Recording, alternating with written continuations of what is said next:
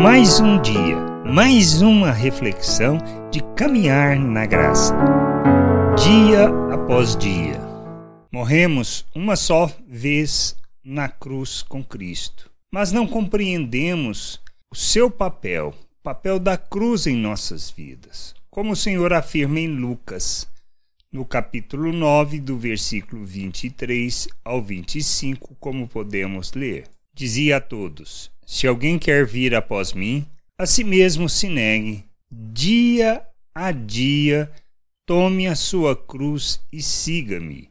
Pois quem quiser salvar a sua vida, perdê-la. E quem perder a vida por minha causa, este a salvará. Que aproveita o homem ganhar o mundo inteiro se vier a perder-se ou causar dano a si mesmo?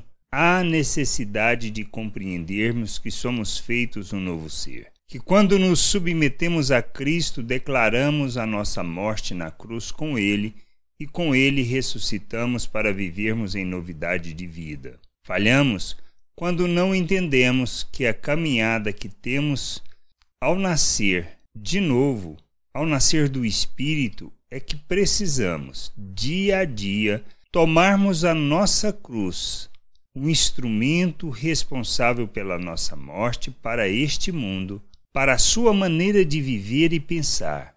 Somos chamados para morrermos para os valores mundanos e a cruz é para que sacrifiquemos dia após dia os nossos desejos e vontades em favor do chamado que temos quanto ao reino de Deus. Se não morrermos, se não nos despirmos da natureza humana a cada instante, não viveremos o reino, nem andaremos na vontade do Senhor, compromissados com Ele. Expressamos a vida e o reino de Deus quando negamos a nós mesmos e andamos na vontade do Senhor segundo os valores eternos do seu reino. Dia após dia, precisamos tomar a nossa cruz, negarmos a nós mesmos, para vivermos na plenitude da vontade do Senhor, experimentando a verdadeira vida que Ele planejou para nós. Que a gente possa entender,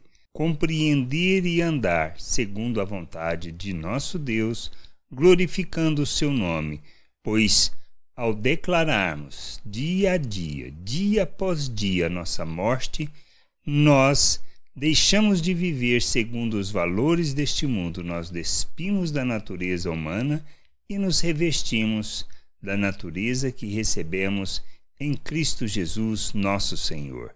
Graça e paz sobre a tua vida. Amém. Você acabou de ouvir uma reflexão de caminhar na graça.